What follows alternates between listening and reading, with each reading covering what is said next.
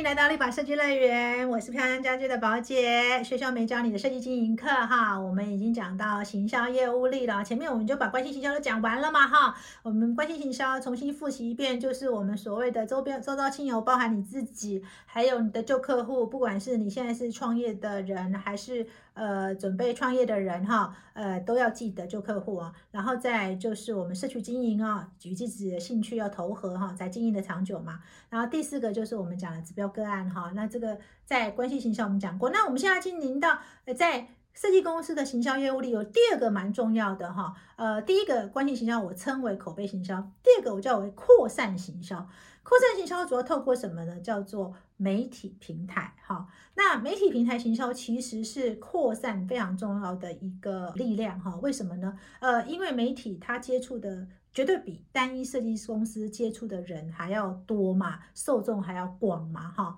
那在呃媒体平台行销呢，哎，现在大概有三个主要通路哈，一个就是。媒体平台，专业媒体平台哈，那像漂亮家居啊，呃，我们就是属于专业媒体平台哈。那讲到专业媒体平台，我也跟大家举一个例子哈，呃，我记得当年我创康的时候啊，宝姐没有认识很多设计师嘛哈，那时候呃大设计师也不会理我了哈，那所以当时我们就需要做很多案子嘛，因为那时候我们做了很多改造案，我记得那时候有一个女设计师哦，那那时候她也是刚创业，那她也。没什么钱嘛，哈，做行销之类，哎，可是他非常热心的愿意帮助我，哈，因为那时候宝姐时不时改个儿童房，时不时要做收纳设计，时不时还要布置个圣诞节，哎，他都百分之百的 support 我，而且呢，support 到什么程度呢？有时候我就说，哎，这个你知道有时候需要一些费用嘛，哈，哎，他就跟我讲，哎，不用，你不用给我费用，我请我们油漆工来，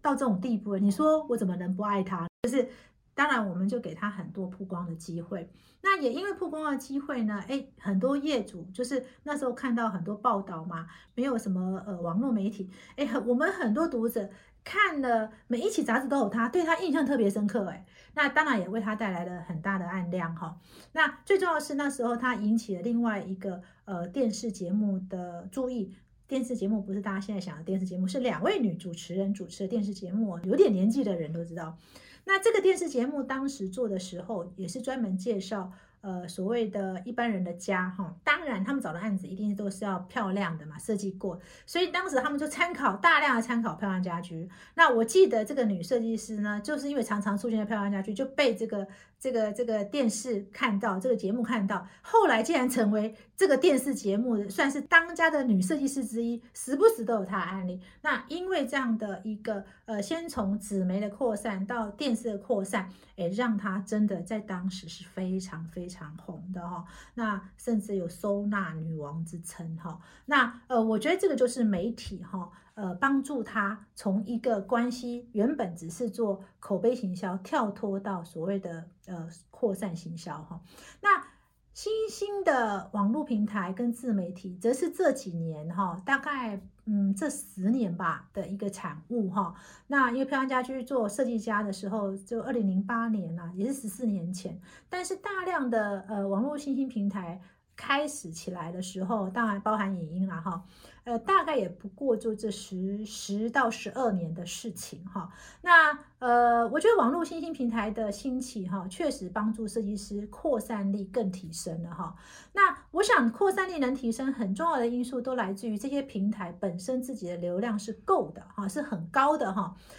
可是我也要告诉你，因为我们家有做网络平台，所以其实一个网络平台养成不易哦。它流量哈，因为网络的效益是堆叠的，它流量要养到一个程度，投入的成本是相当高的，绝对不是说你放了呃，就是弄一个网站你就会成的哈。那也因为这样啊，有些人就有心人士嘛，就想说，哎，那是不是把所有设计师的照片，就是把设计师的案子邀过来，就可以做生意了哈？那这里面的这些人呢，呃，说真的，都不是媒体出身的，很多都不是媒体出身的，很多也不是科技公司出身的哈。那呃，甚至呢，有的人是嗯，自己本来原本是开设计公司都有了哈。据我所知，很多都不是所谓的数位媒体出身的哈，数位的网络科技公司出身，反而是呃一些本来在做设计的设计公司，因为觉得做设计大概比较难赚吧，然后就想说，哎，来成立平台啊，反而是比较非专业的呃领域的人来做这件事情。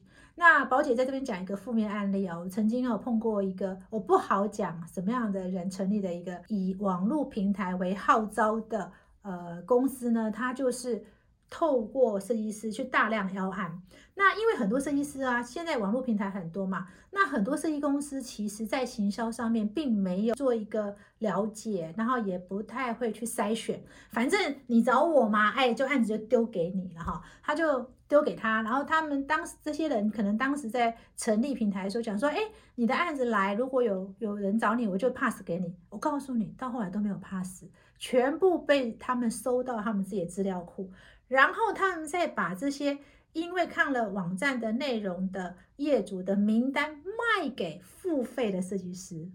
有听懂吗？哈，你们给他的案源，最后竟然是让他获利，让他卖给把人家本来找你的业主卖给别人，哈。那这个呢，其实是真实发生的事，哈。所以我也要提醒所有设计师，免钱的通常也是最贵的，哈。所以你一定要记得，如果遇到这样的一个呃。不用钱的平台来找你们的时候，你一定要了解这个平台背后的，呃，就是成立公司这个这这个公司的组织架构是不是真的专业？是空间设计专业吗？是网络专业吗？还是嗯，哎，有心人士哈？你就会变成是他，呃，怎么讲呢？就是你在帮他赚钱，然后最重要，本来该属于你的案子，竟然落到别人口袋里了哈！这个事情真的屡见不鲜，而且这几年。常常发生，所以大家一定要慎选。那第三个呢，当然就是自媒体。自媒体也是这几年哈，呃，非常兴盛的。那自媒体，呃，最早来讲就是部落格了嘛，哈。那还有就是呃，脸书。那最近最流行当然就是呃，YT 啊，哈，Facebook 哈，还有就是 IG。大陆来讲就是微信、微博。呃，小红书、抖音、B 站等等哈，那自媒体我是觉得在现今设计公司哈，设计师是一定要经营的哈，呃，因为我觉得自媒体是一个可以主动发声的一个空间啦哈，是一个你可以主动发声的场域啦哈，呃，我觉得自媒体一定要经营。宝姐讲个故事哦，这个设计师现在嗯也蛮有名的哈，那他是这样，因为这个设计师呢，当年呢其实新婚嘛哈。那他就是想要装潢自己的新房子，那他跟他太太都非常喜欢北欧，所以他们就去北欧旅行，然后就哎旅行的过程中，当然对北欧风就很有心得，那他就写了一连串的部落格，就发表在自己的部落格上。那哎这个部落格一发表之后啊，哎你知道吗？因为那时候真的台湾那时候呢正要流行北欧风。很多人就是看他的部落格就找他，包含我们哈，因为那时候我们刚好也在做个北欧风，所以我们就报道了他。然后你想，他如果不是因为有自媒体哈，就是部落格去讲他，这而且这样最后他把房子也做出来了哈，我们怎么会找他？所以我要举这个例子是告诉你说，其实自媒体啊也算是媒体平台的一种哈。所以我会非常鼓励设计师，你们一定要经营自媒体哈。那经营自媒体，我还是回去那句话。定位，你一定要清楚你是什么定位。而且我觉得现在消费者也非常聪明，他对自媒体的要求，当然也不是让你讲啊，我好棒棒啊，都不是。我觉得现在自媒体要提供的很多，其实是有关于专业，你怎么透过自媒体显示你的专业。所以，我们今天讲到媒体平台行销，大家一定要记得，你有三个管道可以做媒体平台的行销，一个就是专业媒体哈，那。专业媒体大家都知道了哈，第二个就是网络新兴平台。那网络新兴平台，我也提醒大家哦，网络新兴平台，呃，怎么讲，良莠不齐啦哈，免钱的通常最贵啦哈，不用钱找你的时候，你一定要记得哈，它背后的那个呃组织是什么，你要弄清楚哈，机制弄清楚，不要变成帮别人赚钱的冤大头哈。然后再来就是自媒体一定要做，但是在媒体平台行销，我也要提醒大家是。媒体平台行销其实是一个比较被动的一个呃行销管道，虽然它有扩散的效益，因为媒体平台行销通常是你要符合它的议题啊，除了自媒体以外了哈，通常是呃你要符合它的议题，也就是说呃像以专业媒体来讲吧，今天做个老屋，其实你最擅长做豪宅了哈，可是他今天做老屋，诶，他可能是用老屋定位你，跟你原来豪宅的定位可能是不一样的。好，所以其实呃，虽然说他帮你扩散，但不一定打的是你的定位。所以我会提醒说，媒体平台行销毕竟还是一个被动行销，但它有扩散效应。你慎选，它依然可以帮你扩散，但是要记得它是被动的哈。所以在下一个章节，我们就会来讨论说，那要怎么样来主动来做呢？就是我们的广告投放行销了。今天听完我们学校没教的设计经营课，你有什么想法呢？欢迎在底下留言，宝姐会亲自回答你们哦。如果觉得宝姐还讲的不错，那请按下订阅，还有开启小铃铛。那每一次退步的时候，他就会提醒你哦。下周我们学校没教的设计经营课，再见喽。